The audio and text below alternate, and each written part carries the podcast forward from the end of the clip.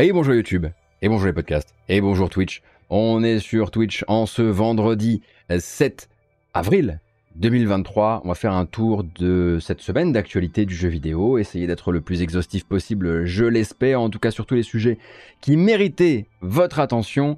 Euh, on va parler de Arc 2, et de Ark Survival Evolved qui va changer de nom, mais également en, en profiter euh, pour coller un euh, petit poignard entre les, les, les omoplates de toute sa communauté. Hein, on va voir ça ensemble. On aura l'occasion de discuter un peu de Microsoft, euh, d'Activision, bien sûr, euh, de tout ce qui touche euh, au projet de rachat et de la, à la place de ces deux acteurs dans l'industrie du jeu vidéo AAA occidental, via des nouveaux chiffres qui sont sortis récemment. Nous discuterons un petit peu de rumeurs, de la rumeur du côté de chez Sony PlayStation, de la rumeur de présence autour du mois de juin sur le mois de juin du jeu vidéo, bien sûr, mais également de la rumeur de nouvelles machines ou de nouveaux accessoires ou de nouveaux dispositifs. On verra ça tout à l'heure. Et puis euh, là-dedans, on parlera aussi bien sûr de comment toute l'Europe peut désormais euh, se faire réparer ses Joy-Con défectueux et ce sans avoir à débourser le moindre centime. On parlera du triomphe financier actuel de Resident Evil 4 Remake mais pas seulement de triomphe à propos du jeu. Et puis, bah, vous allez découvrir des jeux aussi au passage. Et j'aimerais justement qu'on commence par une découverte de jeu. Ça fait longtemps qu'on n'a pas fait ça. Ça fait longtemps qu'on n'a pas ouvert avec une bande-annonce. Le jeu s'appelle The Explorator, l'explorateur. S'il devait se définir lui-même, il dirait ainsi Je suis un FPS de fantasy en monde semi-ouvert. Pour le reste, les images parlent vachement mieux que le descriptif, en espérant bien sûr que ça fonctionne du premier coup.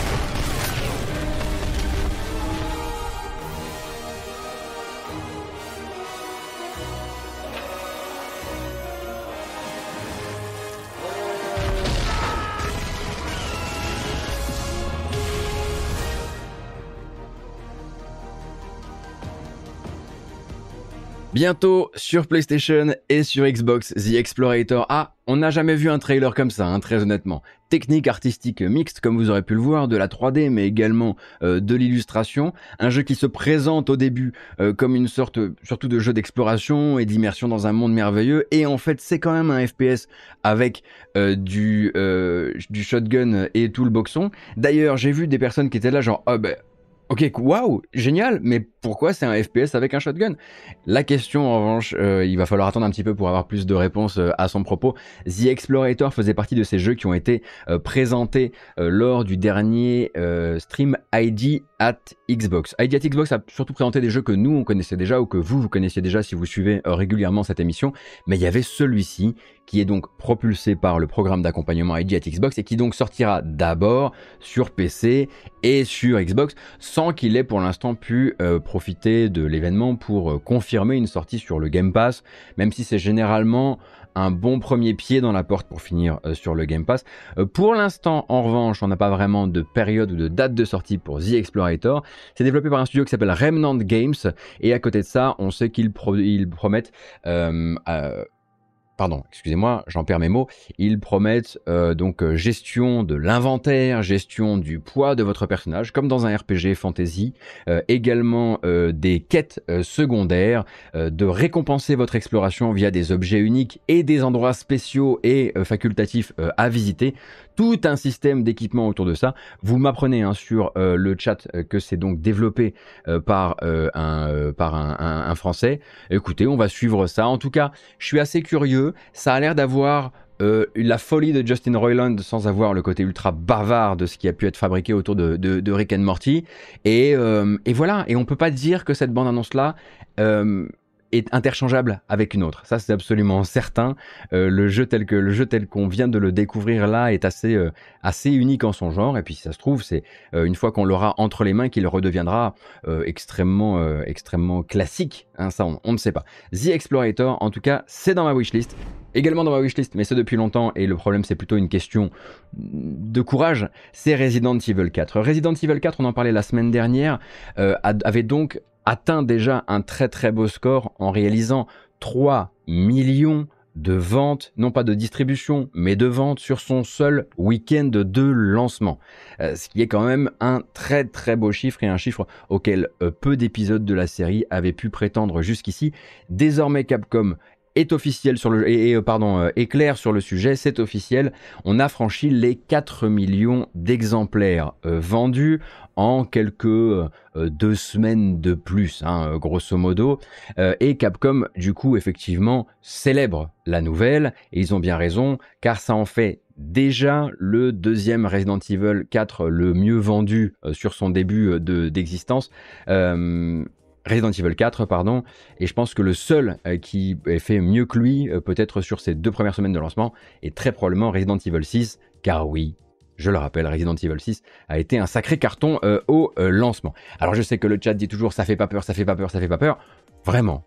Comparer les deux, comparer l'original que j'aurais dû faire à l'époque parce qu'il était vraiment pensé pour moi et regardez les images maintenant. Maintenant qu'il y a des, passages intégralement dans le noir avec la lampe torche, maintenant que tout fait vraiment vachement plus peur, je vous assure que pour quelqu'un comme, comme moi qui flippe quand il y a un gros zombie dans The Last of Us, c'est l'enfer. Mais je vais m'y mettre je sais que je vais m'y mettre, je vais peut-être convoquer toute la famille à la maison, la famille, la famille étendue, les amis, tout le monde va me tenir la main, on va ouvrir les fenêtres, on va ouvrir les volets et on le fera en plein jour. C'est pas grave, mais je vais finir par le faire. Capcom, euh, évidemment, euh, célèbre également la nouvelle avec quelque chose qui était prévu euh, de longue date, l'ajout via un DLC gratuit de The Mercenaries, hein. donc le mode, on va dire, le mode de scoring de Resident Evil 4, et qui donc se présente avec un petit teaser que voici.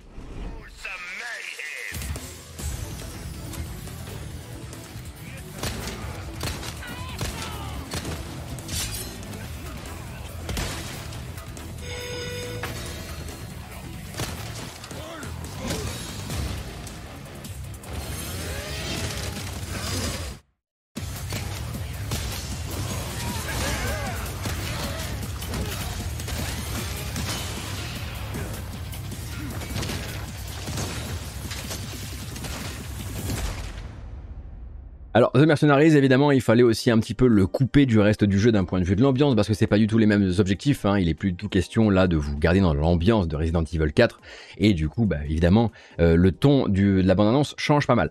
Cependant, Cependant, c'est pas les seules choses qu'on aura à se dire. Pendant que d'un côté, effectivement, lundi, euh, l'action de Capcom a atteint son point le plus haut de toute l'histoire boursière de Capcom, car Évidemment, avec un démarrage pareil sur Resident Evil 4 Remake et un Street Fighter 6 qui arrive loin, qui arrive pas loin derrière, les actionnaires sont plutôt chaud bouillants, hein, ça c'était un, petit peu à, prévoir.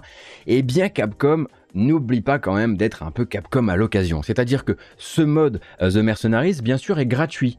Cependant, et si en même temps qu'il sort euh, sur euh, vos plateformes et vous permet d'être téléchargé sans frais supplémentaires, et s'il vous proposait quelques petits DLC quelques petits boosters, une douzaine de boosters en tout et pour tout, qui vous permettront de payer à l'unité 3 euros euh, pour améliorer une de vos armes. Euh, il me semble que c'est euh, ciblé sur le mode Mercenaries, euh, ainsi que également d'acheter les boosters par pack de 5 ou de 10 euh, si vous n'avez pas envie euh, d'aller d'aller au-delà. Alors si vous n'avez pas envie d'aller d'aller au-delà, pardon, si vous n'avez pas envie de prendre tout le temps nécessaire pour bah, améliorer vos armes dans le mode Mercenaries. Alors je ne suis pas moins grand connaisseur du mode Mercenaries et je ne sais pas à quel point il est compétitif. donc effectivement la question du pay to win reste en suspens au-dessus de ça. C'est pour le jeu de base. Ken, merci beaucoup c'est pour le jeu de Maz. Merci Ken et merci de ta présence et merci de ta, correction. Euh, cependant, effectivement, euh, ils se sont bien gardés de sortir ces 12 petits boosters au lancement, ont attendu de faire un très très beau week-end et deux premières semaines de vente extrêmement florissantes, et maintenant les petits DLC apparaissent.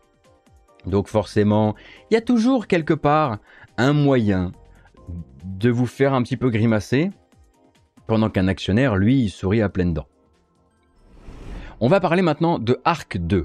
Et là, au niveau de la douille, on est un peu plus haut. Pas vraiment uniquement de Arc 2, on va parler de Arc 2, de Ark Survival Evolved, le premier jeu, on va parler du studio Wildcard et on va parler de la boîte qui est derrière le studio Wildcard, à savoir Snail Games. Donc, vous n'allez pas vraiment être surpris. Hein. Wildcard et Snail Games, c'est voilà, ça fait partie des fiefés euh, filous hein, de ce, du circuit euh, jeu vidéo.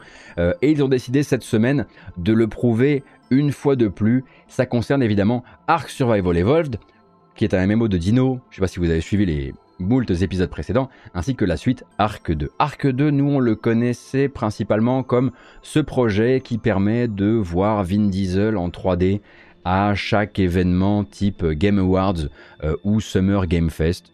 On a l'habitude maintenant, hein, voilà, Babouliné apparaît à l'écran et le jeu n'est toujours pas prêt car euh, effectivement, hein, Arc 2 à la base, c'était annoncé pour une sortie en 2022 et puis Au cours de l'année 2022, on n'a jamais vu la moindre image de gameplay à propos de Arc 2.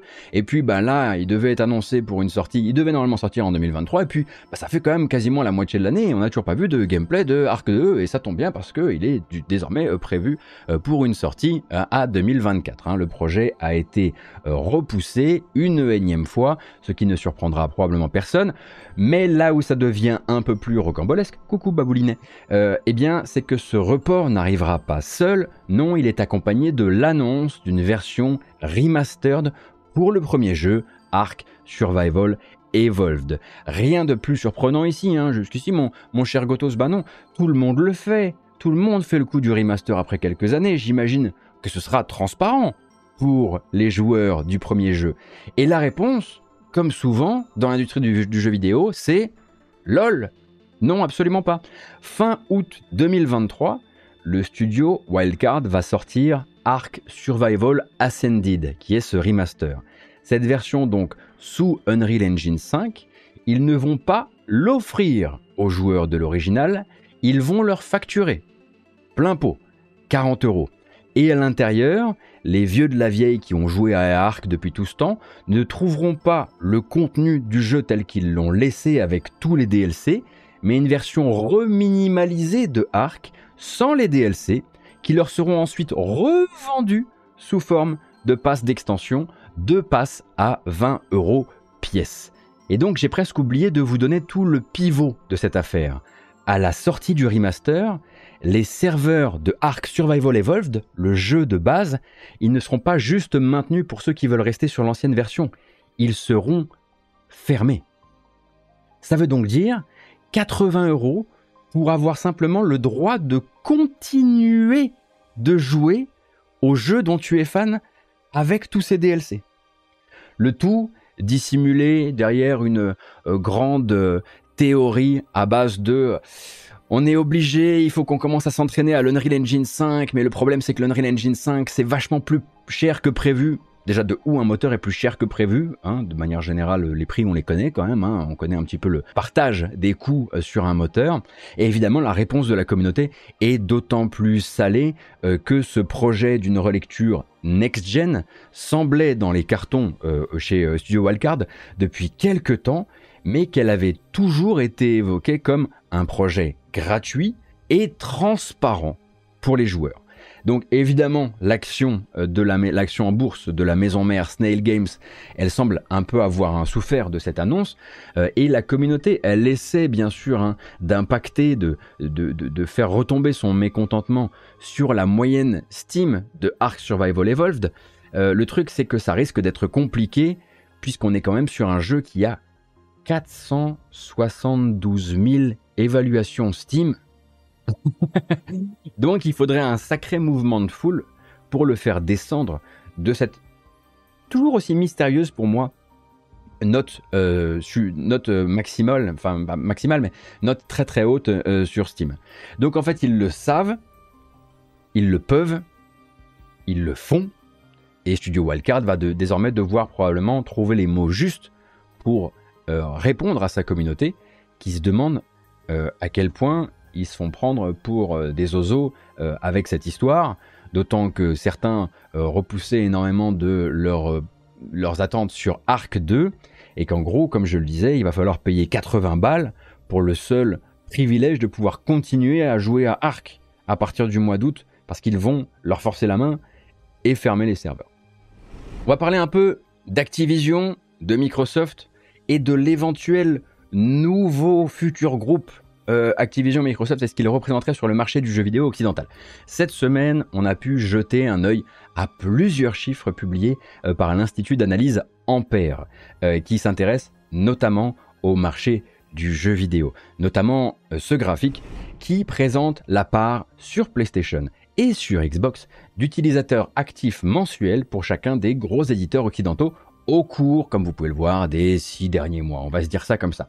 Ça permet déjà de se rendre compte que Electronic Arts, qu'il pleuve, qu'il vente, qu'il neige, qu'il sorte des de nouveaux jeux ou non, reste le grand maître à bord en matière d'engagement euh, des joueurs. C'est une domination hein, qui, d'ailleurs, selon les analystes de chez Ampère, pourrait être une constante depuis bien avant que eux aient commencé cet audit, audit qui a commencé uniquement en septembre 2022.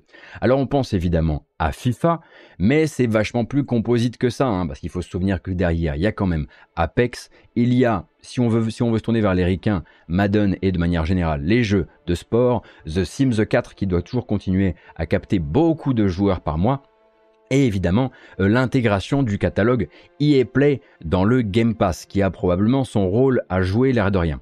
Et on a ensuite une seconde place, comme vous pouvez le voir, euh, que oui, alors c'est volontaire. Hein, J'ai pas cité euh, Battlefield 2042 pour des raisons assez évidentes parce que je pense pas qu'il soit là actuellement un, un, piège à, à, tant de joueurs ces derniers mois. Manifestement, ça ne s'est pas passé comme ça pour lui.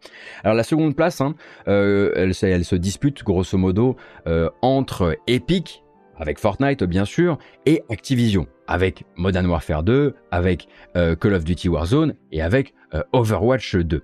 On repère d'ailleurs, hein, comme vous pouvez le voir, assez clairement le lancement du dernier Call of Duty annuel le 28 octobre, avec un très très gros pic sur la capture des joueurs actifs mensuels pour Activision, qui est ici en vert euh, sur le graphique, euh, pendant que, eh ben, assez mécaniquement, et comme on pouvait un petit peu s'en rendre compte, eh bien, c'est surtout une baisse, euh, une baisse, bah, une baisse, une baisse, pas une baisse, une baisse qui est imposée aux joueurs actifs de Fortnite.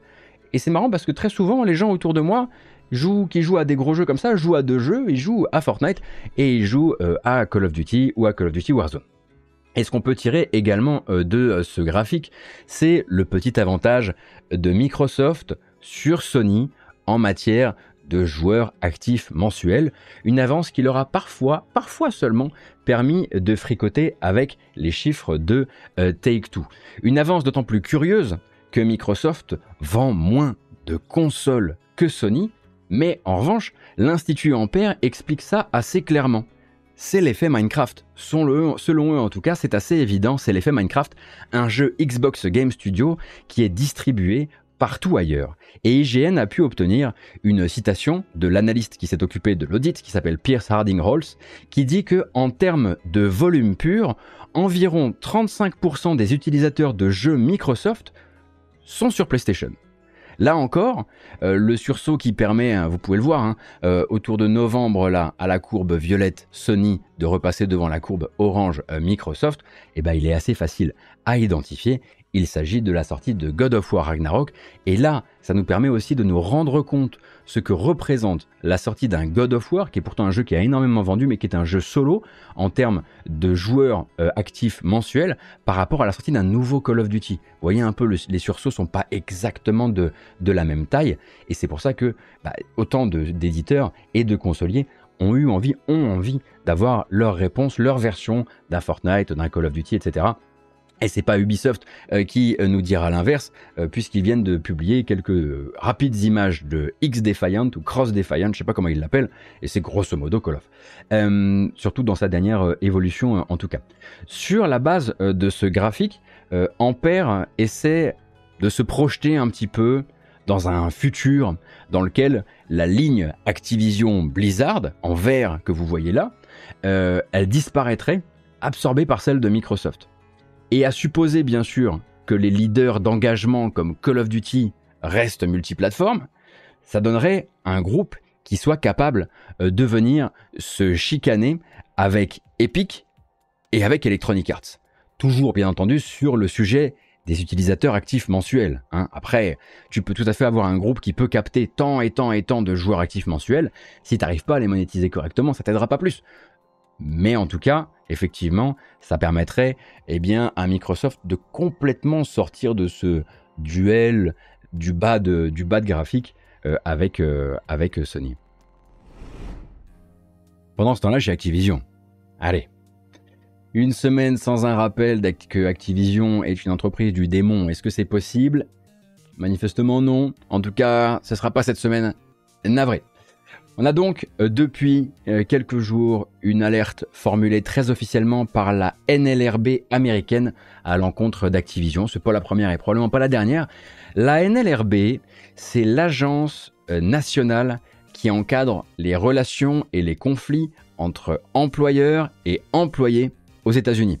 D'habitude, nous, on en parle ici comme ce médiateur qui va euh, constamment intervenir auprès de Activision euh, depuis que certains employés de certaines de ces antennes euh, essaient de se syndiquer et qu'évidemment Activision ne veut pas, et ce malgré le fait que ce soit l'un des droits fondamentaux du travail américain. Donc voilà, ça c'est la NLRB. Et justement, il est encore un petit peu question de syndicat ici, du syndicat euh, national CWA, Communications Worker of America, ça faisait longtemps qu'on n'en avait pas parlé, euh, qui, en marge, en gros, des nombreuses tentatives de faire voter la création d'unions syndicales au sein d'Activision, avait, avait, été saisi en 2022, si je ne dis pas de bêtises, peut-être au printemps justement 2022. Euh, et la NLRB avait été saisie à propos d'Activision par euh, CWA euh, à propos de ces tactiques de démantèlement syndical.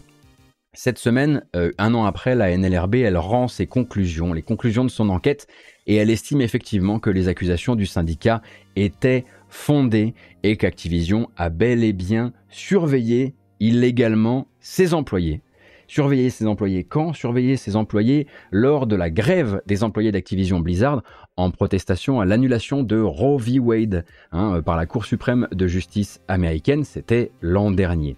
Et donc surveiller comment? Surveiller comme, en tout cas, c'est ce qu'on croit comprendre, profiter de cette journée d'action et de protestation pour dresser une liste des éléments au sein de, ces studios euh, perméables à l'idée même de grève ou de protestation en dehors des locaux.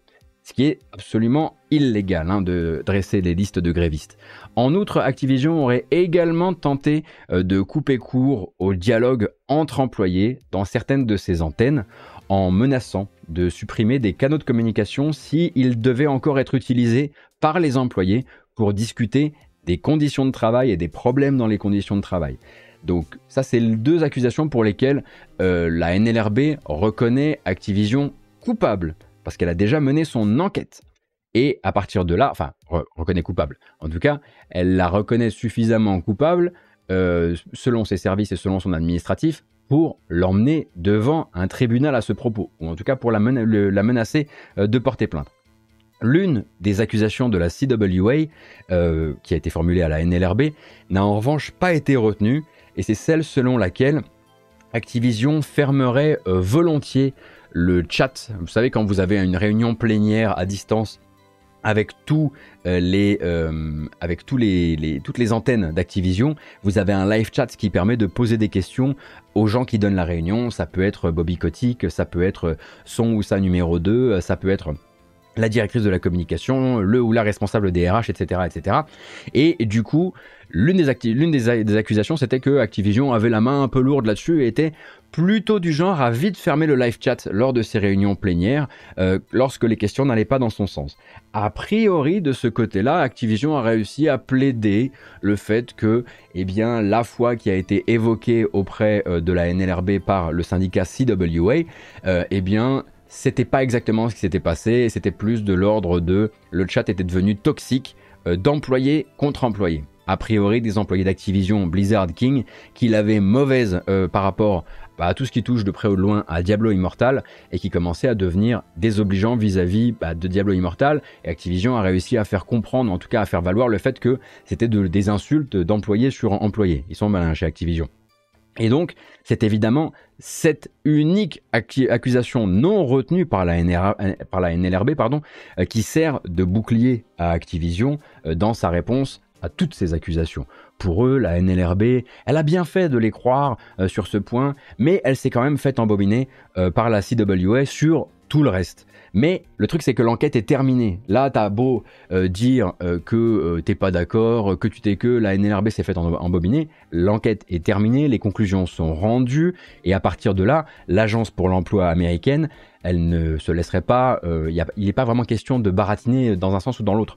Maintenant, il y a deux issues à tout ça.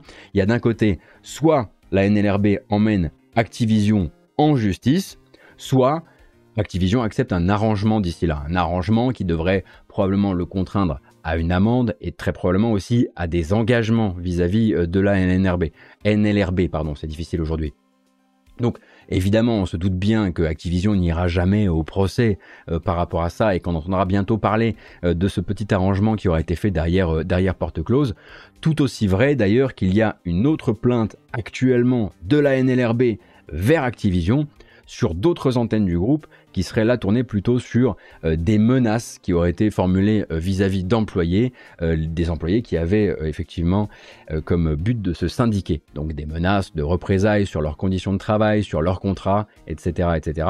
Cette enquête-là, elle n'a pas encore été menée, mais elle le sera. Et à un moment, effectivement, Activision ayant deux conflits différents avec un seul, une seule et même agence américaine en ce moment, ils vont très probablement essayer de les, de, partir vers des arrangements euh, l'un après l'autre, plutôt que de laisser un dossier plus gros euh, euh, se, monter et qui pourrait assez mal finir devant, devant un tribunal.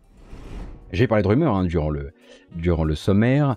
La première concerne tout simplement, non pas le 3, mais le fameux mois de juin du jeu vidéo. On va dire ça comme ça maintenant Enfin, en gros, voilà, le Summer Game Fest, appelez ça comme vous voulez et donc la présence ou non de Sony durant cet événement ou dans cette période, dans ce laps de temps euh, où on célèbre un petit peu partout euh, les beaux euh, trailers.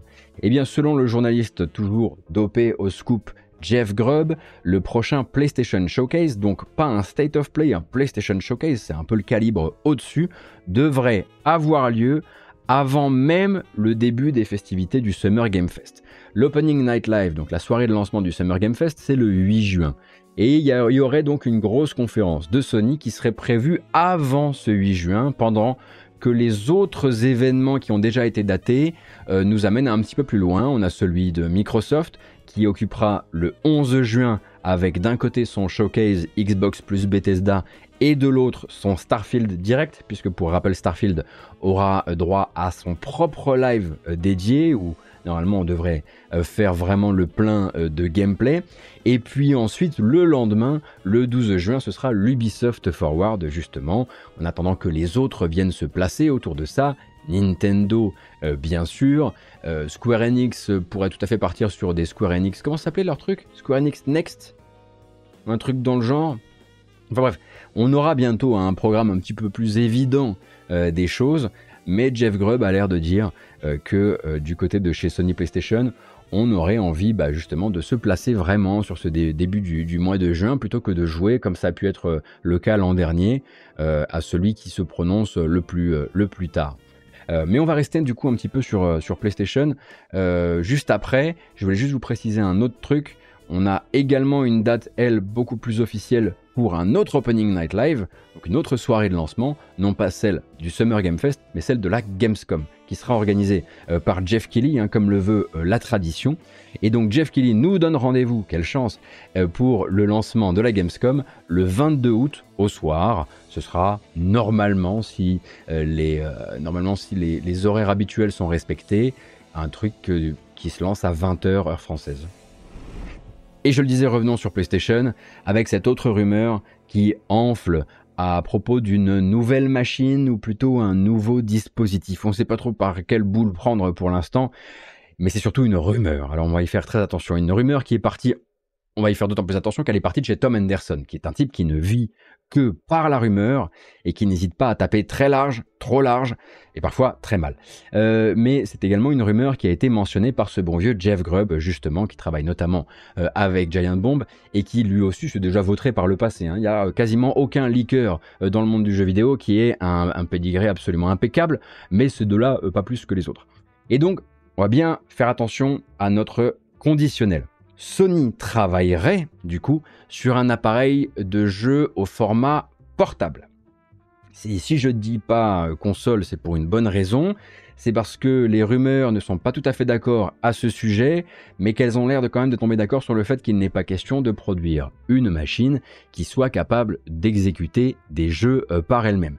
Ce qui revient en fait dans les deux différentes versions qui courent actuellement sur Internet, c'est le caractère euh, portable et le caractère déporté du calcul du jeu, avec d'un côté un statut euh, plus proche de celui d'un accessoire pour la PS5, puisqu'on parlerait en gros d'un afficheur distant euh, pour jouer un peu plus loin de sa console PlayStation 5, pendant que elle, elle s'occupe d'exécuter les jeux, un genre de mablette de Wii U hein, quelque part, avec du 1080p 60 fps et évidemment des fonctionnalités issues de la DualSense. Hein. On pourrait, si j'avais envie vraiment de me vautrer dans la fange, j'aurais fait une miniature de cette émission avec un pad DualSense au milieu duquel on a mis un écran. Mais on n'est pas là pour ça.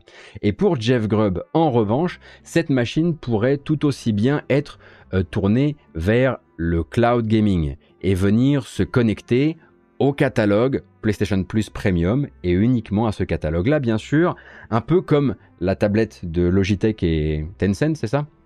Vous savez, celle qui sortira pas chez nous tellement le lancement euh, en Amérique du Nord a été pourri.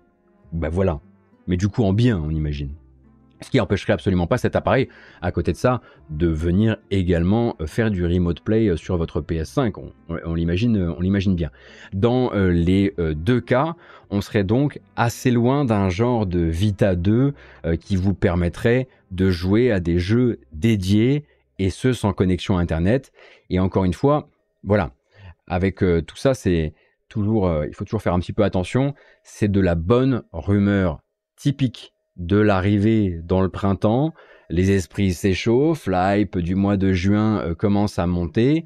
Ici, moi, je vous recommanderais quand même de faire très attention parce que les rumeurs hardware, c'est encore plus volatile, je trouve, que les rumeurs jeux vidéo.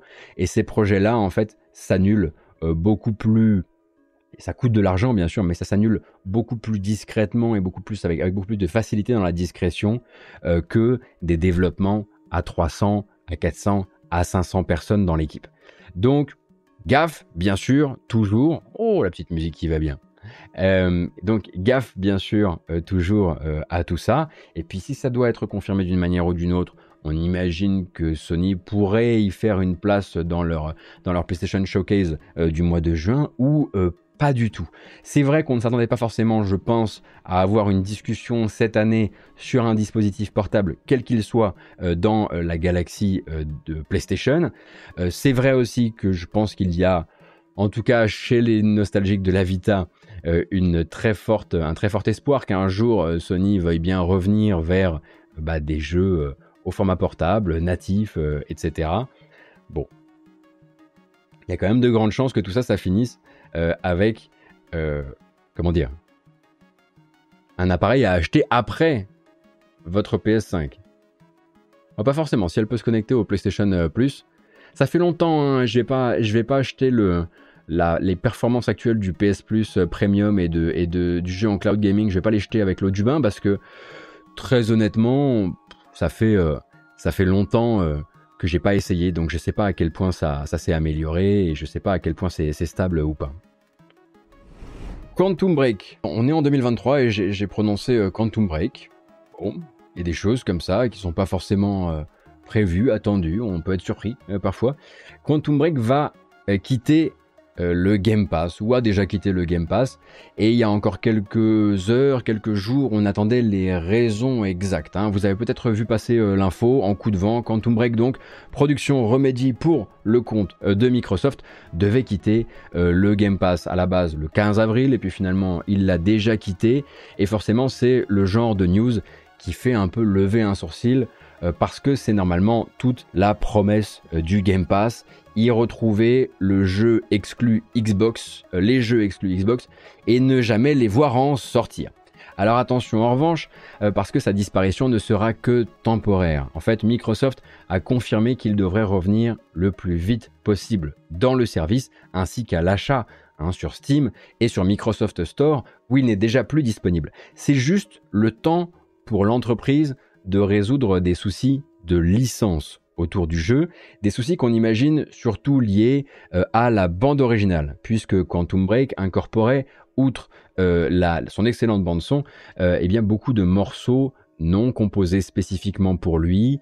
Il y a du Black Keys, il y a du Royal Blood, il y a du Paramore, il y a du Nick Cave, et tout ça, ce sont des accords, hein, ce sont des accords de licence qui se signent pour une durée fixe avec des conditions fixes et qui sont du coup parfois sujettes à renégociation avec les différents partenaires. Là, je vous parle de la musique, mais ça peut être l'apparence des acteurs, euh, ça peut être euh, des marques qui sont en placement produit euh, dans le jeu, hein, comme, c'est le cas dans, le cinéma.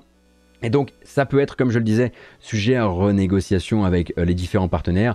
Par exemple, pour étendre la date butoir, ou par exemple si une des majors musicales venait à constater que le jeu est dans une offre d'abonnement et que selon eux, ça mérite un petit billet supplémentaire hein, dans, le, cas du Game Pass.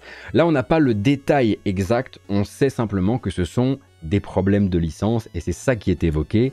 Le jeu n'est déjà plus disponible, comme je le disais, à la vente sur Steam, sur Microsoft Store et il n'est pas dans le Game Pass non plus. Et Microsoft s'est déjà engagé à ce que Quantum Break revienne très bientôt partout. Rassurez-vous, parce que je sais que vous commenciez à avoir un petit peu peur. Nintendo et les Joy-Con défectueux. On a du neuf et c'est plutôt pas mal. Surtout si vous nous regardez depuis autre part en Europe euh, qu'en France, parce que je crois qu'en France on avait pris un peu d'avance sur le sujet. Alors c'est d'abord le magazine Nintendo Life euh, qui s'est emparé euh, le premier de l'information, avant que Nintendo ne confirme. L'entreprise en fait elle va donner suite à euh, l'alerte du Bureau européen des, unions de consommateurs. En abrégé, ça fait BUCK, ça ne s'invente pas. Et donc le BUCK avait donné une alerte il y a deux ans à propos de la politique de Nintendo vis-à-vis de la réparation de Joy-Con défectueux sur le sol européen. Alors, pour les gens qui ne joueraient pas sur Switch, les Joy-Con ont une maladie. Joy-Con, c'est donc les petits contrôleurs sur les côtés de la Switch. Ils ont une maladie, le Joy-Con Drift, euh, qui fait qu'à un moment ou à un autre, ils deviennent défectueux, sauf coup de bol euh, immense. Et jusqu'ici, en fait, Nintendo faisait un peu euh, l'autruche euh, là-dessus. Euh, là-dessus et sur les 25 000 plaintes dirigées vers ce fameux bureau qui parlait donc évidemment d'usure prématurée du matériel et d'un Joy-Con Drift constaté à 88% des cas dans les deux premières années d'utilisation, c'est-à-dire avant la fin de la garantie. Alors Nintendo réparait, oui, en Europe, mais c'était du cas par cas ça dépendait de la garantie et ça pouvait coûter de l'argent aux consommateurs, parfois même beaucoup d'argent. Maintenant, ce n'est plus le cas. Maintenant, en fait, Nintendo s'engage à réparer gratuitement les Joy-Con achetés en Europe dans des centres de réparation officiels, et ce, même si la garantie des 24 mois a expiré. C'est donc une vraie victoire hein, pour le Buck, justement, qui souligne que euh, beaucoup de consommateurs avaient dû ces dernières années euh, payer des réparations ou des remplacements de matériel dont ils auraient pu attendre qu'ils durent plusieurs années et en tout cas pour deux ans. Avant toutefois, toujours du côté de ce bureau, de rappeler que Nintendo a accepté certes de remédier en Europe à un symptôme plutôt qu'à une cause, et là je vais me permettre de les citer. Toutefois, il ne s'agit que d'une solution à court terme. Nintendo peut néanmoins continuer à vendre la console avec le bug potentiel, a-t-elle déploré. L'obsolescence prématurée des biens de consommation est inacceptable. Elle contribue à l'augmentation des montagnes de déchets électroniques et coûte de l'argent aux consommateurs. Donc on va pas non plus célébrer Nintendo parce que après tant et tant d'années et après 25 000 plaintes toutes redirigées vers le même bureau européen, ils ont fini par accepter de réparer gratuitement et au-delà de la garantie sur le sol européen. Mais c'est une bonne nouvelle effectivement si vous en aviez euh, dans les tiroirs qui n'attendaient qu'une seule chose, euh, c'était un feu vert pour se faire réparer de manière officielle. Il existe des manières non officielles euh, de réparer ces Joy-Con. Hein. il y a plein de tutos sur internet, on en a déjà vu plein, j'en ai déjà réparé moi-même seul. Tout le monde n'a pas, forcément pardon, envie de passer par là. On a des brèves sur le feu.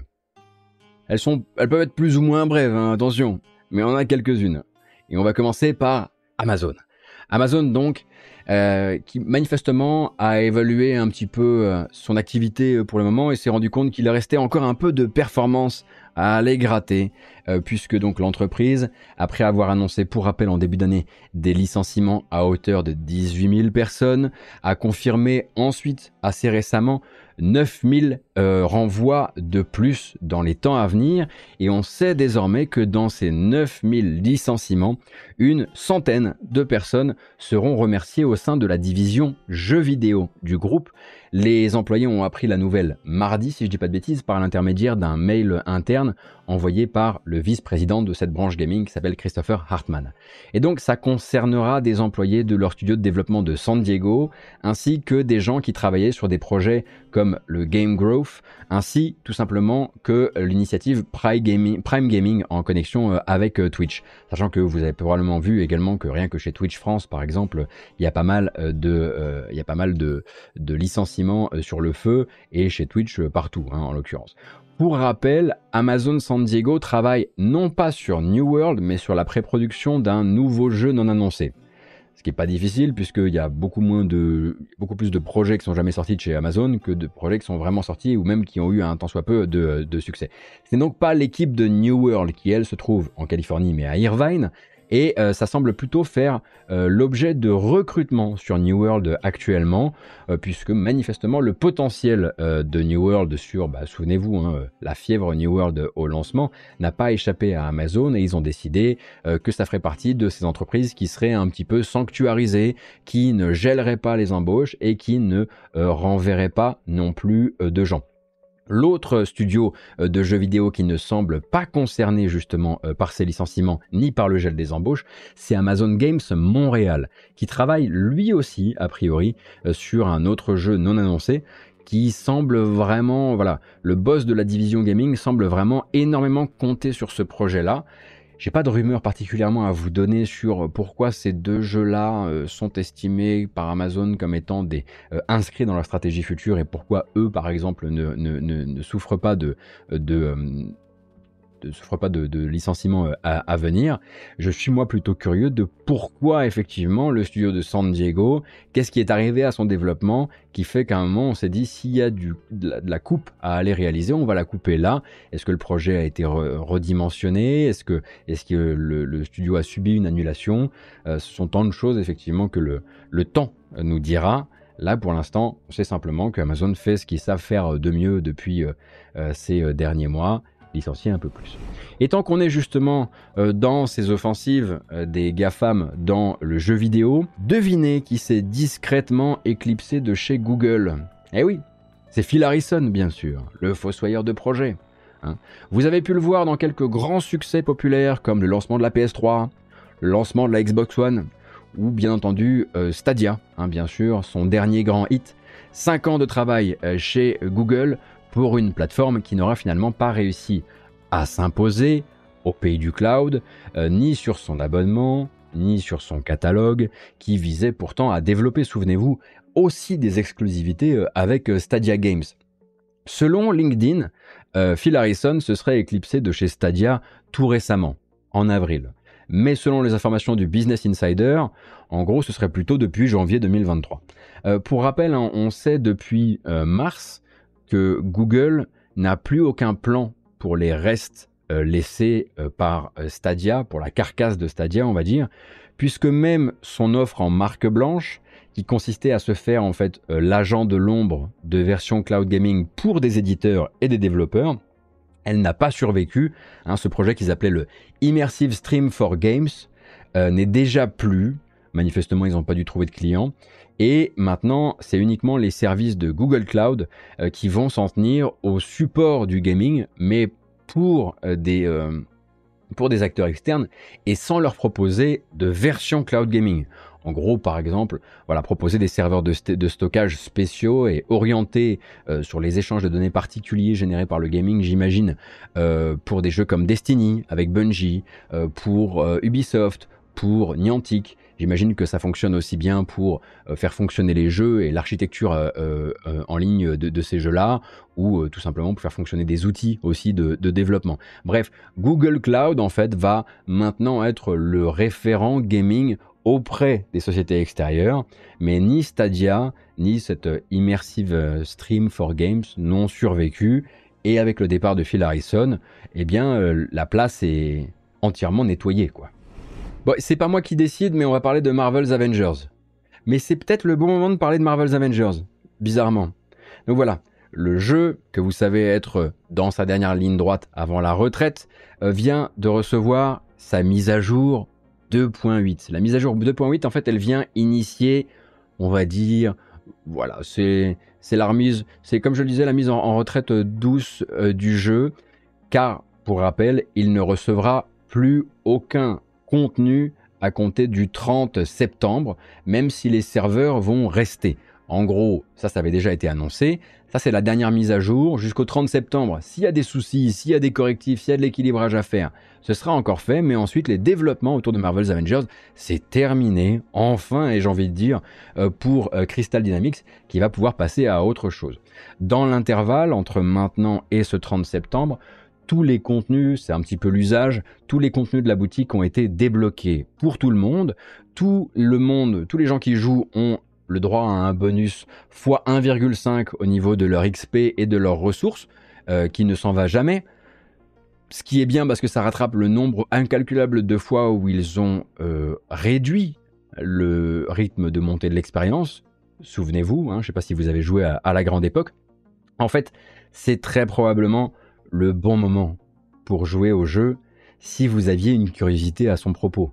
Parce que là, vous pourrez l'utiliser, vous pourrez en profiter pour ce qu'il est véritablement et non dans le but et non en fait avec le risque de s'énerver sur la lenteur de progression, sur la lenteur de déblocage des cosmétiques, du battle pass, du bidule, du machin. Donc effectivement, si vous avez une curiosité vis-à-vis du jeu et que vous voulez voir à quoi ça ressemble une fois qu'on débranche ces principes de jauge, et mais qu'on va quand même débloquer des choses, hein, parce que pour rappel, vous débloquez les coups de chaque euh, héros, et ça, bah, ça c'est lié à une, à une jauge d'expérience, mais du coup, vous n'aurez pas à grinder pour des, cosmétiques, eh bien, vous pouvez vous y intéresser et ça tombe bien puisqu'il est partout. Il est dans le Game Pass, il est dans le PlayStation Plus. Ça peut être euh, le moment de se de parfaire euh, un coin de culture qu'on n'avait pas envie de parfaire au prix fort ou même de parfaire avec trop de temps de jeu. Et bon, après ça, le 30 septembre, les développements s'arrêtent, les serveurs vont rester, et à la seconde où, où Square Enix euh, refait son calcul et se rend compte que ça coûte vachement plus à maintenir les serveurs, ne serait-ce qu'en matière de sécurité, euh, que de comment dire, que ça n'apporte d'image de ne pas avoir encore fermé les, les serveurs, bon bah, ils, couperont tout ça quoi. Autant qu'on est dans les, les, petites brèves, je voulais en placer une pour deux informations plutôt liées à bah, monde de l'indépendance selon Devolver bien sûr. La semaine dernière on parlait de Terranil, euh, ce petit jeu de construction puzzle dans lequel il est question de rendre des couleurs à une planète qui a été complètement ravagée, complètement consommée jusqu'à la dernière, dernière, dernière énergie fossile possible, et donc d'y replanter des petits arbres, d'y refaire couler de l'eau, etc., etc.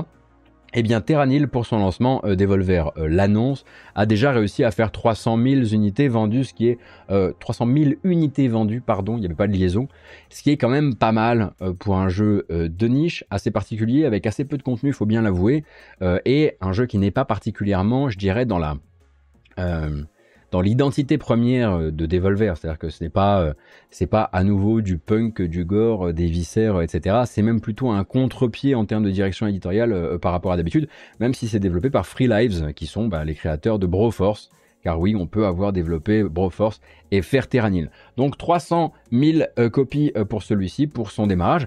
Sachez également que Devolver s'est également rendu propriétaire du studio Doingsoft. Alors, c'est pas tous les jours que Devolver achète des studios, mais ça lui arrive une fois de temps en temps. Et Doingsoft, vous les connaissez comme les créateurs de Gato Roboto, de Demon Throttle et les créateurs également du futur Gunbrella. Et vu que Gunbrella est censé arriver là cette année, si je dis pas de bêtises, et vu que ça fait longtemps que j'ai pas regardé la bande-annonce de Gunbrella, allons-y.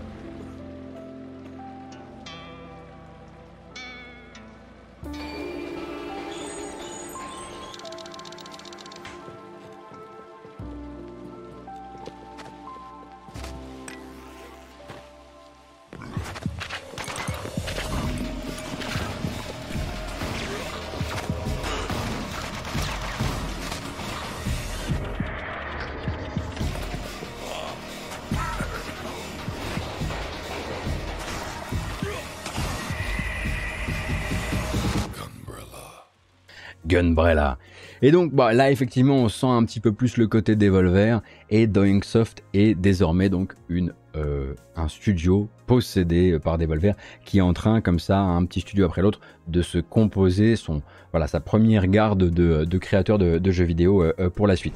Il y a une brelle, une brelle, une brelle. Bah oui, c'est à cause de Gunbrella. Une brève, bien sûr. Une brève que je voulais vous passer la semaine dernière et j'ai complètement oublié. Alors je me suis dit que j'allais euh, vous la placer là. Euh, on parlait euh, la semaine dernière un petit peu de Sony, des chiffres du PS VR 2, etc. Et donc, euh, j'ai oublié de parler un petit peu de Naughty Dog, euh, du, jeu du jeu vidéo sur PC et en gros de The Last of Us euh, Part 1. donc, récemment, on va dire, plutôt que cette semaine, eh bien, on a les, différents, les différentes parties de cette équation, notamment Naughty Dog, qui ont pris le temps de recommuniquer sur l'importance du PC dans leur stratégie. Tout ça, bien sûr, sur fond, pour rappel, d'une sortie sur PC de The Last of Us Part 1 qui ne s'est pas bien passée. Donc une communication au timing forcément un peu particulier, euh, puisque donc euh, ce remake de The Last of Us euh, porté sur PC, a priori un peu par Iron, par Iron, Galaxy, mais aussi un petit peu déjà par une équipe au sein de Naughty Dog, eh bien, la semaine dernière, il était à 36%. Euh, d'évaluation euh, positive sur Steam à cause des bugs, euh, de l'optimisation, d'une expérience globalement pas au niveau du prestige qui est attaché d'habitude aux sorties Naughty Dog. Hein. On connaît plutôt les jeux Naughty Dog qui sortent comme étant, voilà, il n'y a rien qui dépasse. C'est fait comme fait pour ça, ça coûte une blinde, ça prend hyper longtemps à développer c'est peut-être pas fait de la manière la plus éthique possible, ça j'en sais rien. Je sais pas où ils en sont actuellement, je sais pas à quel point ça s'est amélioré en interne, mais c'est des jeux desquels ils ne dépassent rien. Euh, le studio a donc profité de cette occasion, si je puis me permettre, pour redire son intérêt dans une plus grande proximité euh, entre les versions PS5 et PC, par l'intermédiaire de développements parallèles qui seraient tous deux gérés en interne au cours de la production du jeu. Et là, je les cite, développer pour les deux plateformes nous permet d'intégrer les leçons tirées de l'une ou l'autre dans la conception globale de nos jeux. Donc c'est une manière comme une autre de faire comprendre au public ce qu'on voyait un peu venir. En tout cas, moi c'est comme ça que je le comprends.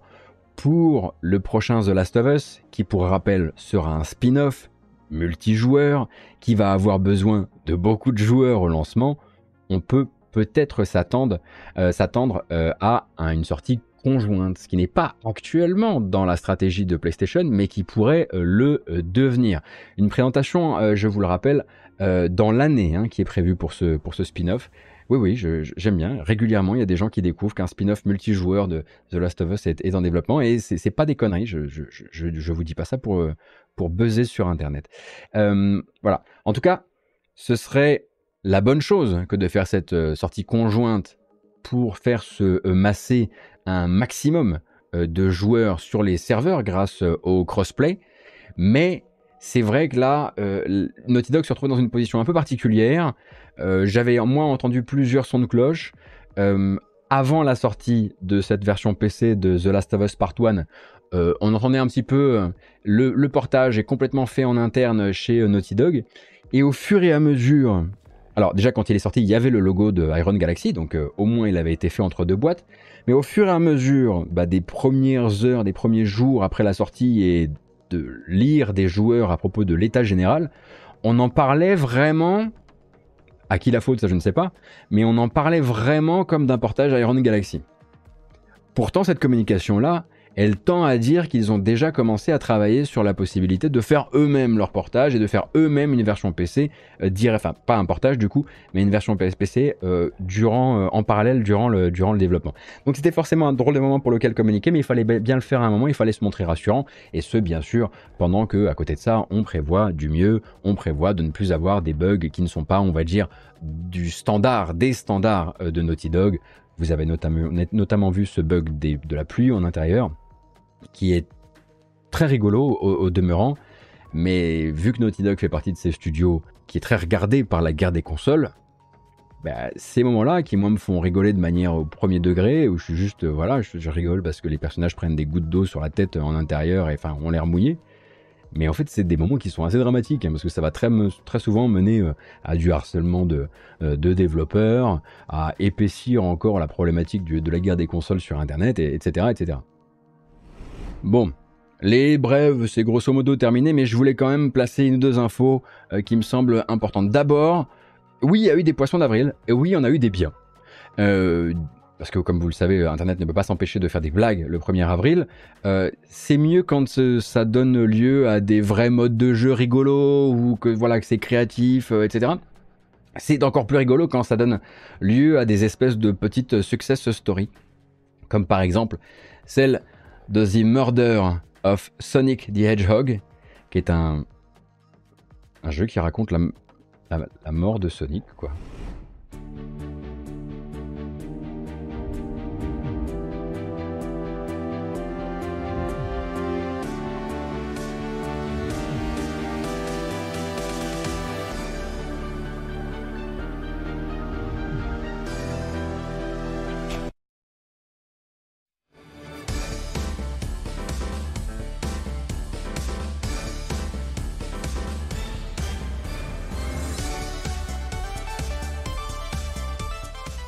C'était pour rire, mais c'est pas pour rire. C'est un visual novel d'enquête pour euh, essayer d'élucider ce mystère qui a tué Sonic. C'est gratuit, bien évidemment. Et figurez-vous que ça a fait un million de téléchargements sur Steam. Et manifestement, c'est très bien accueilli par la, par la communauté. À titre personnel, je n'y ai pas joué mais ça a été très bien accueilli. Il y a eu d'autres euh, petits, euh, euh, poissons d'avril que j'ai que repéré de mon côté. On a le développeur de Katana Zero qui travaille, rassurez-vous, toujours sur son DLC qui restera gratuit et ce bien malgré le fait que manifestement ça semble être quasiment de la taille d'un jeu entier. Euh, Katana Zero sur Steam uniquement malheureusement, euh, qui a mis à disposition, il faut se renseigner sur le Twitter du développeur, euh, qui a mis à disposition une petite extension, une, petite, une petite aventure du mois d'avril. on a Dome Keeper, Dome Keeper tu connais, Dome Keeper la légende, euh, qui s'est retrouvé donc euh, affublé d'un Drillbert mode qui vous permet donc de jouer avec Drillbert. Je sais pas si vous connaissez Drillbert dans le jeu, peut-être que vous vous le connaissez sous un, un, autre, un autre nom. Et pareil, ce n'est pas juste une blague, ce n'est pas juste un bon mot sur Twitter, mais c'est vraiment un mode que vous pouvez utiliser euh, dès à présent. Et on va déjà s'arrêter bien sûr sur les poissons d'avril, car ce que je vais dire là n'est pas une blague. Legendary Pictures a acquis les droits de Street Fighter pour le grand écran. Bon, c'est déjà arrivé ça peut revenir. Voilà. Et ça non plus, c'est pas un poisson d'avril, je tiens à, le dire. Euh, a priori, c'est bon. Euh, le film Minecraft, euh, il va se faire. Là, ils en sont sûrs. D'ailleurs, il a une nouvelle date de sortie. Bah ouais, ce sera le 4 avril 2025. Et le rôle principal a été donné à Jason Momoa. C'est toujours pas du poisson d'avril. Il y a beaucoup de choses que j'ai envie de vous dire à propos des sorties récentes et des sorties à venir, regardez des bandes annonces, bref, terminer avec du jeu vidéo dans cette émission de jeu vidéo, bon de bonsoir, et ça va commencer avec d'abord un petit, jingle et puis on se retrouve de, de l'autre côté. Un jour, ce jingle arrêtera d'être euh, complètement, euh, euh, complètement brutal. Voilà. Je, je suis désolé, euh, c'est comme ça. Tant que je vous tiens et tant que vous pensez que vous allez voir des bandes annonces, j'en profite pour vous prévenir si vous ne me suivez pas euh, sur Twitch euh, ni sur les réseaux sociaux et que vous avez l'habitude simplement de regarder votre émission sur YouTube, qu'il y a eu un petit changement, une petite migration un peu forcée entre la plateforme de financement Utip et la plateforme de financement Patreon au début de la semaine, puisqu'on a appris de manière un petit peu brutale que Utip fermait ses services d'agrégation et de distribution de fonds du jour au lendemain. Il a donc fallu que je fabrique une, page Patreon euh, assez vite, page qui a été fabriquée sur laquelle vous pouvez vous, abonner à partir de 30 euh, de 3 ça va aujourd'hui les lapsus? 3 euros par mois, ce qui est déjà vachement mieux qu'un sub Twitch, euh, jusqu'à euh, jusqu'à 30 euh, avec quelques contreparties, notamment un petit podcast exclusif pour les gens qui me soutiennent à partir d'une certaine, certaine somme, etc. Bref, il a fallu que je prépare ça très rapidement. C'est peut-être pas le truc le mieux préparé du monde, c'est peut-être pas celui qui a bénéficié de la plus grande étude de marché, mais sachez que ça se passe déjà très bien, que je suis très content, mais simplement si vous demandiez où est passée la page YouTube ou pourquoi ça ne marche plus, etc., eh bien c'est tout simplement parce que j'ai migré vers Patreon. Voilà. Fin de la parenthèse. Et maintenant, on va regarder des bandes annonces et parler de jeux et surtout parler des quelques sorties de la semaine que j'avais envie de remettre, on va dire comme ça, sous votre nez. Everspace 2 est sorti de son accès anticipé. Je sais pas si vous vous souvenez du jeu de Rockfish Games, Everspace 2, donc toujours effectivement un jeu de dogfight spatial très arcade, matinée de nombreuses mécaniques euh, de RPG. Il était en accès anticipé depuis un certain temps maintenant et Everspace 2 est disponible en 1.0 et ce euh, depuis euh, hier, si je dis pas de bêtises. C'est également le cas pour l'accès anticipé de Raven's Watch. Là, j'en ai parlé la semaine dernière dans une ancienne émission. Raven's Watch, c'est le nouveau jeu du studio lyonnais Pastec Games après qu'ils aient fait Curse of the Dead Gods. Et ils n'avaient pas fait que ça. Hein. Avant ça, il y avait eu euh, Space Run, Space Run 2, et puis euh, Masters of, ou Master of Anima. Euh, et donc là, c'est un, c'est en gros, ça utilise beaucoup d'acquis visuels et de feeling de Curse of the Dead Gods pour vous proposer un, un hack and slash roguelike qui soit jouable jusqu'à 4 joueurs. Il paraît, attention, que l'accès anticipé a pour l'instant assez peu de contenu à proposer, mais je dois dire que j'ai directement accroché à la fois euh, sur euh, le euh, feeling et sur la musique que j'ai trouvé directement extrêmement prenante et incroyable. donc voilà, ça fait partie des sorties de la semaine. On a Road 96 Mile Zero, qui est un spin-off de Road 96 toujours par Digixart, euh, qui se joue d'une manière complètement différente. Je vous laisse regarder si vous avez envie de vous spoiler, euh, et qui se finit manifestement entre 5 et 6 heures. Donc c'est vraiment une petite aventure à côté euh, de l'aventure. Mais on a aussi un jeu qui est sorti de nulle part, eh bien hier ou avant-hier, et qui est venu me chercher là où je pensais que j'étais plutôt safe. J'ai arrêté Dwarf Romantique il y a des mois, et moi, les petits puzzles euh, de fabrication euh, et d'aménagement de l'espace avec des effets de proximité, une règle de scoring, etc., je pensais que c'était fini. Et puis Terrascape arrive, m'a ramené dans le, dans le merdier, quoi. Hein. Plan, build, score. Lay the foundations for your first settlement and embark on expanding your empire.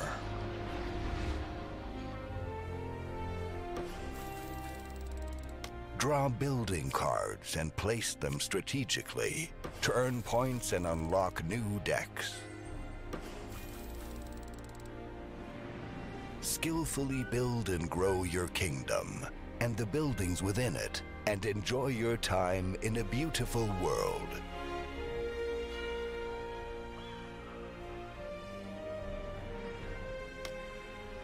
Comment ça du multijoueur Oh la vache Même plus obligé de se voir, on peut directement faire un petit terrascape entre copains.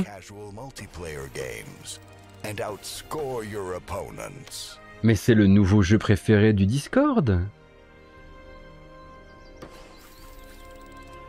Bon alors attention, hein, c'est un accès anticipé qui vient de commencer. Je sais pas ce que ça vaut, j'ai pas encore euh, commencé à y jouer, mais j'ai un petit peu peur. Voilà, je vais pas être euh, tout à fait honnête avec vous. J'ai j'ai un petit peu peur. Terrascape donc était une surprise euh, de cette semaine.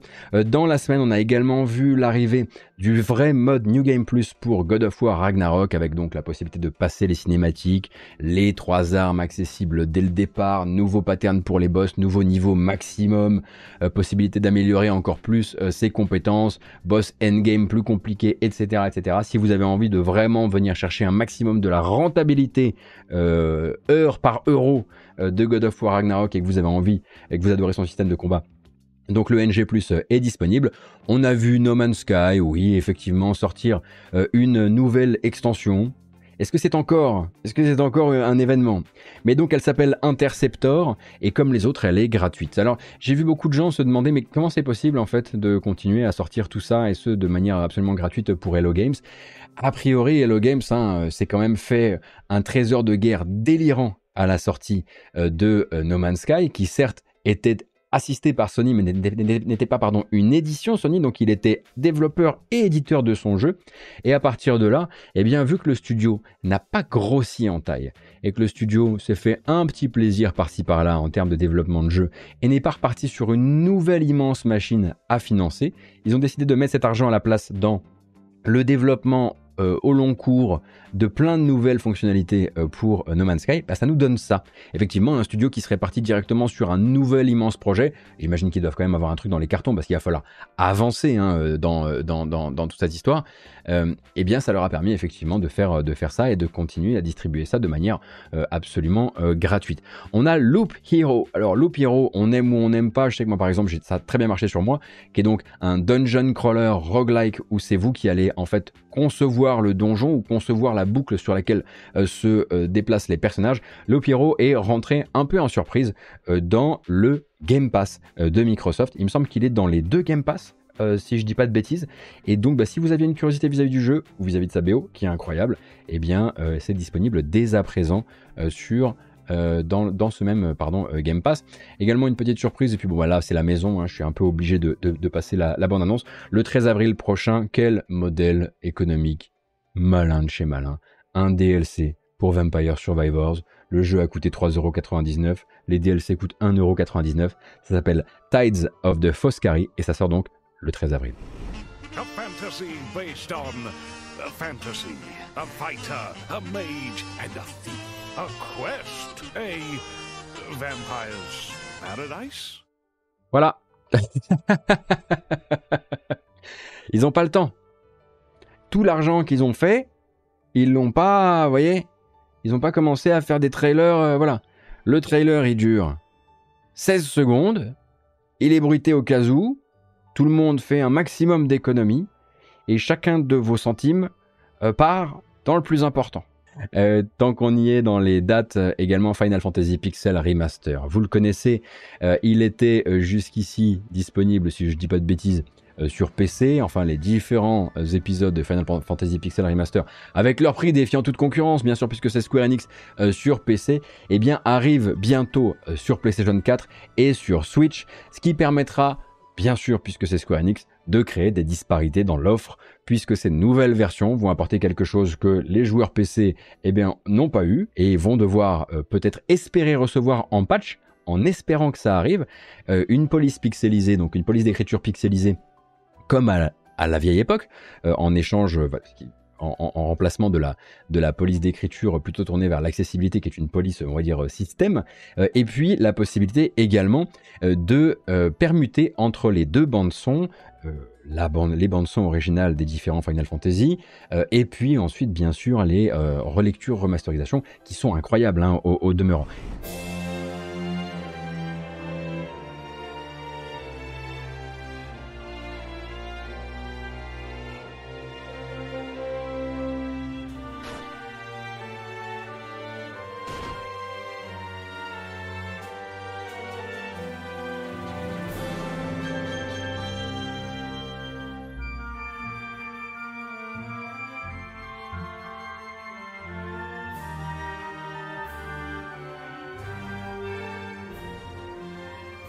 Donc l'arrivée sur PS4 et Switch, je le disais, c'était déjà sorti sur PC, sauf que sur PC, il n'y avait pas la possibilité d'avoir euh, cet affichage des textes et pas la possibilité non plus de permuter entre les deux types de bandes son pour chaque jeu.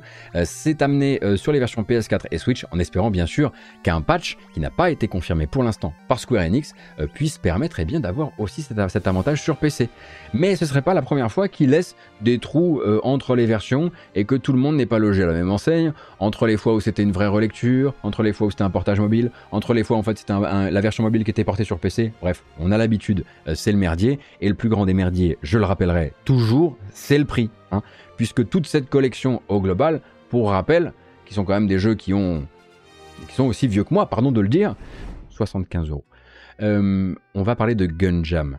Euh, Gunjam arrive donc le 19 avril prochain. Je l'attends très fort, c'est un FPS rythmique, mais pas métal celui-ci. Vous savez, c'est celui où on voit ce personnage qui claque des doigts en même temps qu'il tient le flingue, et on a vraiment l'impression que le personnage est vraiment dans le rythme, il y a quelque chose d'assez fort qui se, qui se développe de ce côté-là. Donc Gunjam a désormais une date et une courte bande-annonce, mais quand même assez énergique.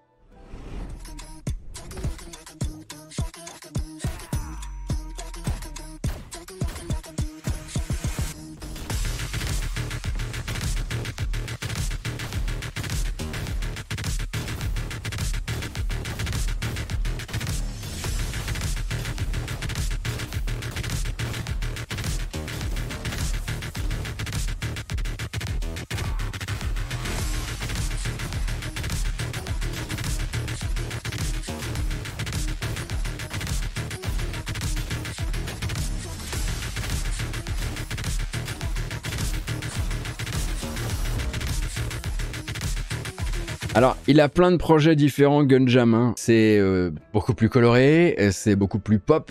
Ça sera même, à mon avis, à un moment ou à un autre, K-pop, euh, cette histoire.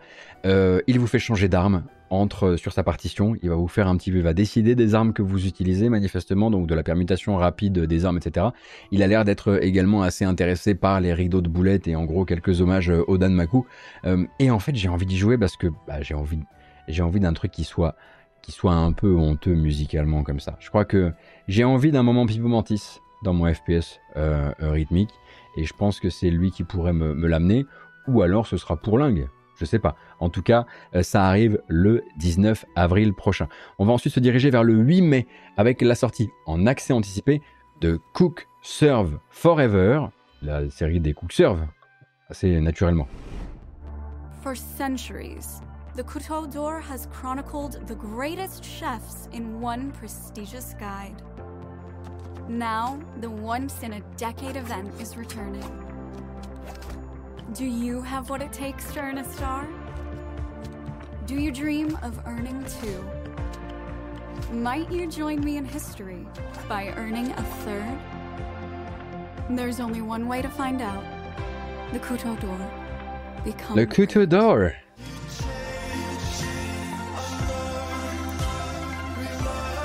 Perhaps you'll be the second chef to get three stars. I'm going to absolutely crush this. Bon, vous l'aurez compris, il y a un petit changement sur l'emballage hein, autour de CookServe avec CookServe Forever, puisqu'il va y avoir toute une partie effectivement beaucoup plus, alors pas scénarisée, mais beaucoup plus narrée, euh, avec une, fiction euh, à base de euh, le petit chef, les anguilles, etc., etc. Donc une partie visual novel, et puis bah, toujours effectivement cette préparation de plats à très grande vitesse, avec notamment des champions au clavier. Je vous, je vous conseille de regarder du speedrun de Cooksurf Delicious si vous avez envie de voir des choses absolument folles. Voilà, donc lui, comme je le disais, arrivera le 8 mai prochain et ensuite le 21 juin. Et là, je veux toute votre attention. Vous en avez pour 1 minute 56. Aujourd'hui, on a un peu. J'ai l'impression que sur le montage, on va avoir le temps. Alors, je laisse les trailers prendre leur temps. Je suis content, mais tellement content d'avoir enfin une date pour Trepang. Trepang 2 ou Trepang au carré. Un mot-clé, Fear, voilà, c'est tout.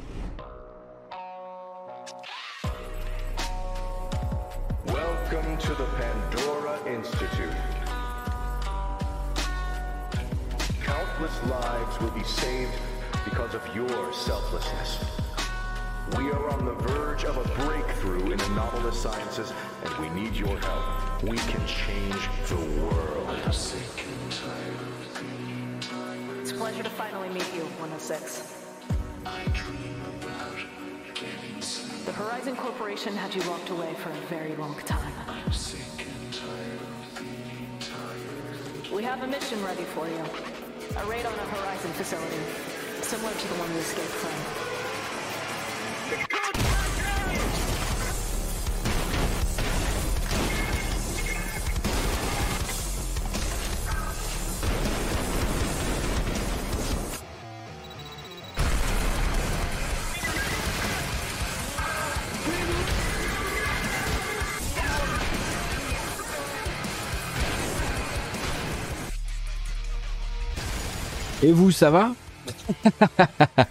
Écoutez, il y a toujours normalement une démo de Trepang ou Trepang qui est disponible sur Steam.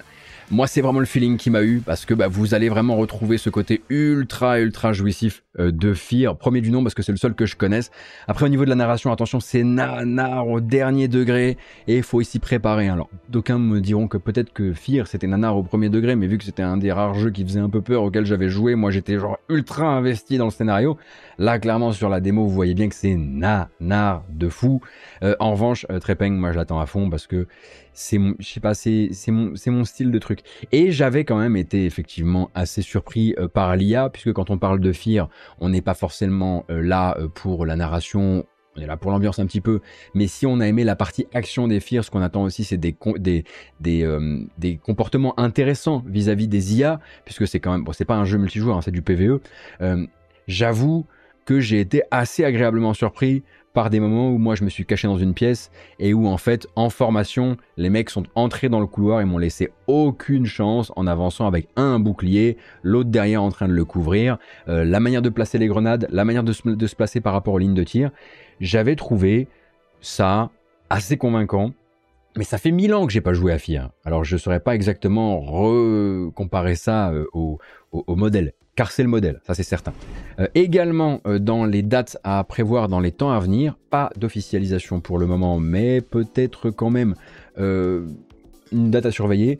Le 12 juillet pourrait être la date de sortie, enfin, de Oxenfree 2. Oxenfree 2, sous-titre Lost Signals. Oxenfree 2, donc, qui, par data mining de la base de données PlayStation, semble avoir révélé un petit peu en avance euh, sa future date de sortie. Vous savez que le studio qui fait les Oxenfree a depuis été euh, racheté par Netflix et que Netflix va, le faire, lui faire faire euh, d'autres travaux. On est déjà bien content qu'il leur ait laissé le temps de finir Oxenfree correctement.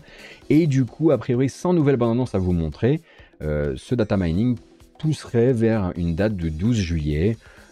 qu'on imagine officialiser ou pas justement dans les dans les temps à venir. Il y avait deux petites bandes annonces que je voulais vous montrer sur des jeux que vous connaissez peut-être un petit peu moins avant qu'on se dise euh, au revoir euh, pour aujourd'hui. Le premier, euh, le premier arrive au deuxième trimestre 2023 et il s'appelle Shogun Showdown. C'est édité chez Goblins Studio et ça se présente, attention, comme un roguelike de deck building avec des combats au tour par tour. Demande quand même à voir là. J'ai envie de jouer à ça.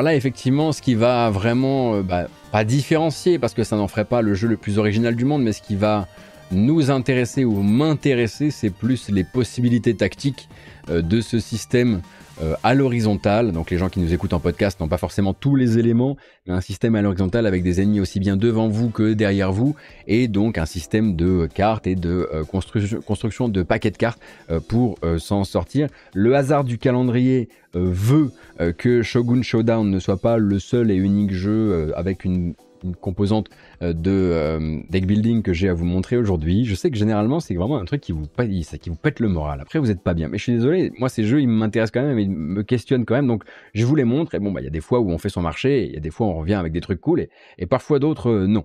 Le prochain ce sera le 27 avril et le dernier d'ailleurs pour aujourd'hui. Il s'appelle Dungeon Drafters. Vous avez peut-être déjà joué à une démo de Dungeon Drafters.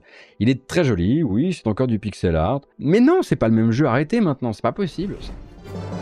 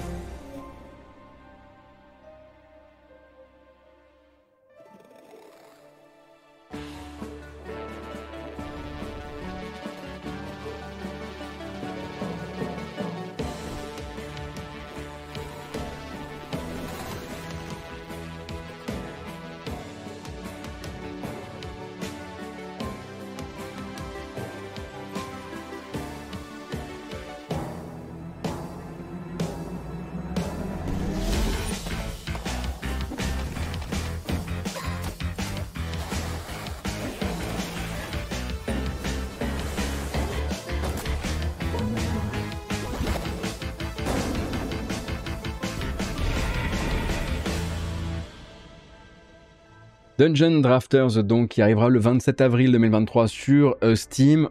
Au moins, on peut dire qu'ils savent faire leur bande-annonce. Moi, j'ai pas joué au jeu et j'ai pas joué à sa démo, donc Voilà, je lis sur le chat qu'il y a des gens qui trouvaient effectivement qu'au niveau du, du gameplay, ils avaient trouvé ça un peu maladroit ou ce genre de choses mais ça veut aussi dire que vous avez une démo disponible si vous êtes curieuse ou curieux du jeu.